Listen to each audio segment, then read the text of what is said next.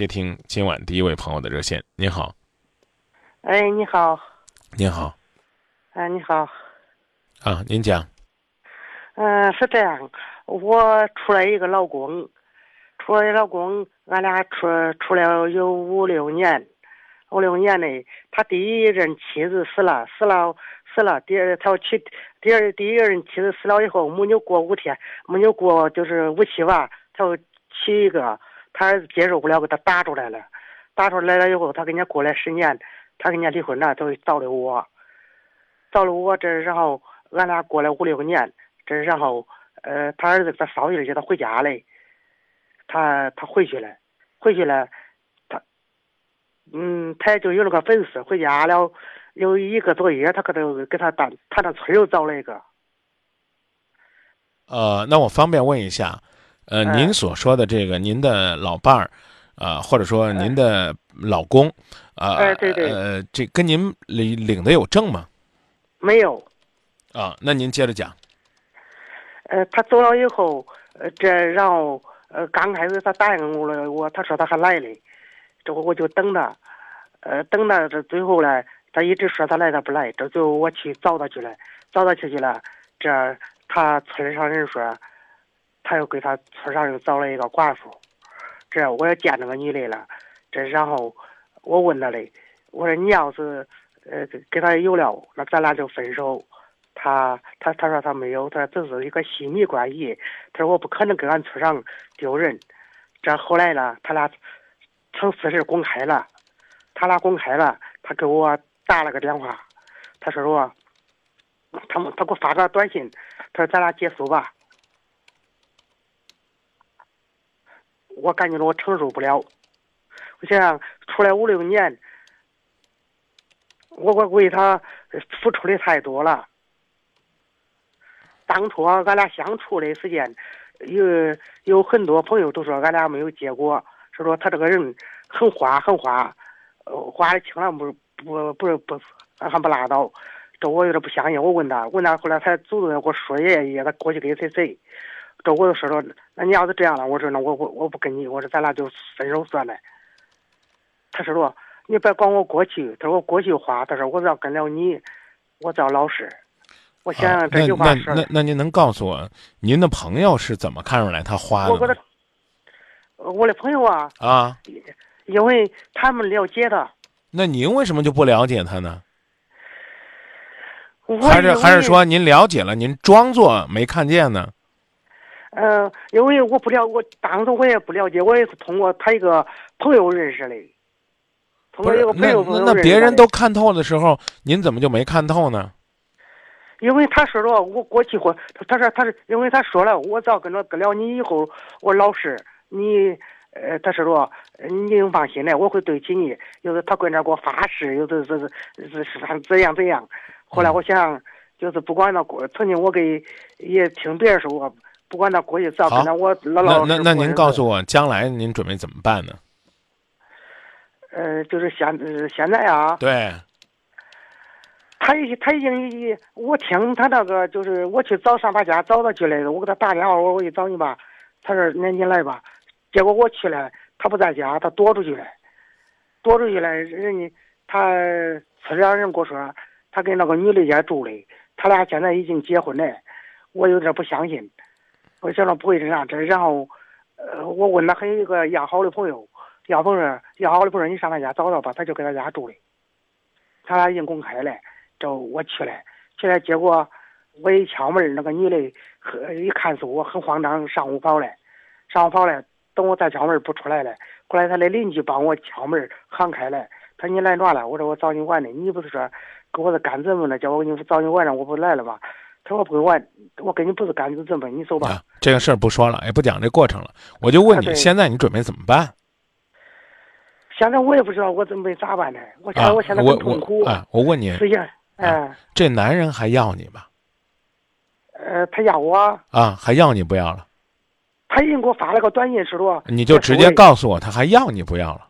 不要了。不要了是吧？哎，啊您是做什么工作的？我是就是说，呃给一个呃的单位里边，你做什么工作的？我打工的给人家。啊，那个自己能养活自己吗？可以。啊，那就不要再找这男的了。人家不要你了，你一点办法都没有。我说这意思您明白吧？我明白。啊，因为你们两个呢，没有任何的这个怎么讲呢？法律保障。嗯。啊，婚姻不不保护您。嗯。可现在也可痛苦啊！我给他一样付出来这么多。那您您看，您这个事儿它里边有这样一个道理啊，就是您跟这个一个谁都知道他花心的人去付出，本身就是有风险的。您跟他过这些年，您就是没出这事儿的时候，就是您跟他过这些年，您您过得咋样？哥哥，哥哥，过过这几年。过得很平静，有时间俺俩也这因为生活生活中。那那那您那您告诉我，您这些年都付出了什么呢？因为是啥？他他他很穷，咋说吧？他穷。啊。他穷，有时间。您就直接跟我说，您付出什么了？在你都你看吧，从感情上、经济上，感觉付出受不了。再一个就是说，他有时候他上哪去了，我带着他去，风风雨雨的。啊，我就问您，那您付出这么些，您这五年跟他过了快乐吗？嗯，可以。如果这五年您过得快乐，你就没什么好亏的呀。那可是我付出的太多了呀。你看，您您您您您老说您付出的多，您这些年呢？这个尽管呢，经济上给他很多的帮助，或者说您养了他，但不这些年您过得挺快乐就行了。我刚已经告诉您了，您付出的再多，您那都是您您该付出的，没办法，知道不？谁都管不了你啊。这就是你遇到的现实情况。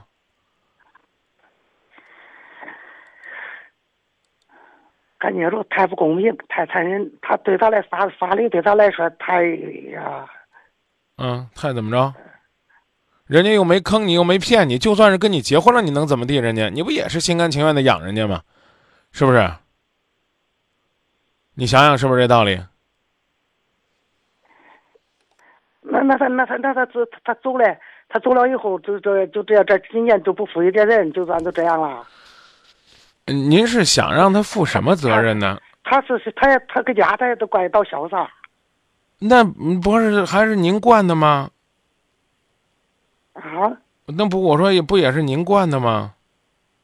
他在家潇洒就潇洒呗，您您还能不让人家潇洒？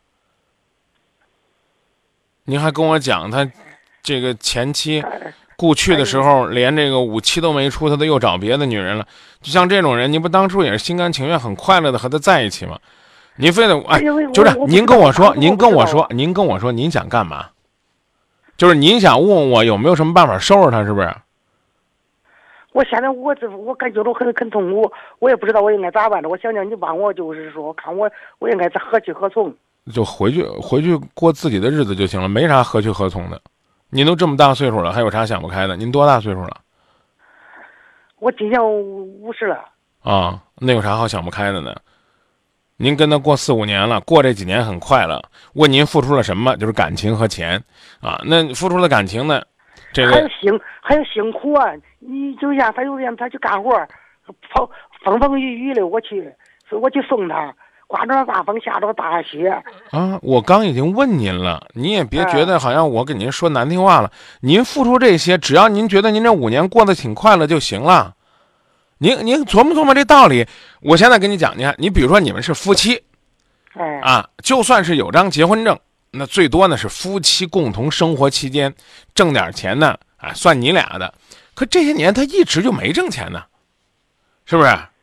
你你随便你你有没有这个结婚证，人家说不要你就不要你了，他就是这种人。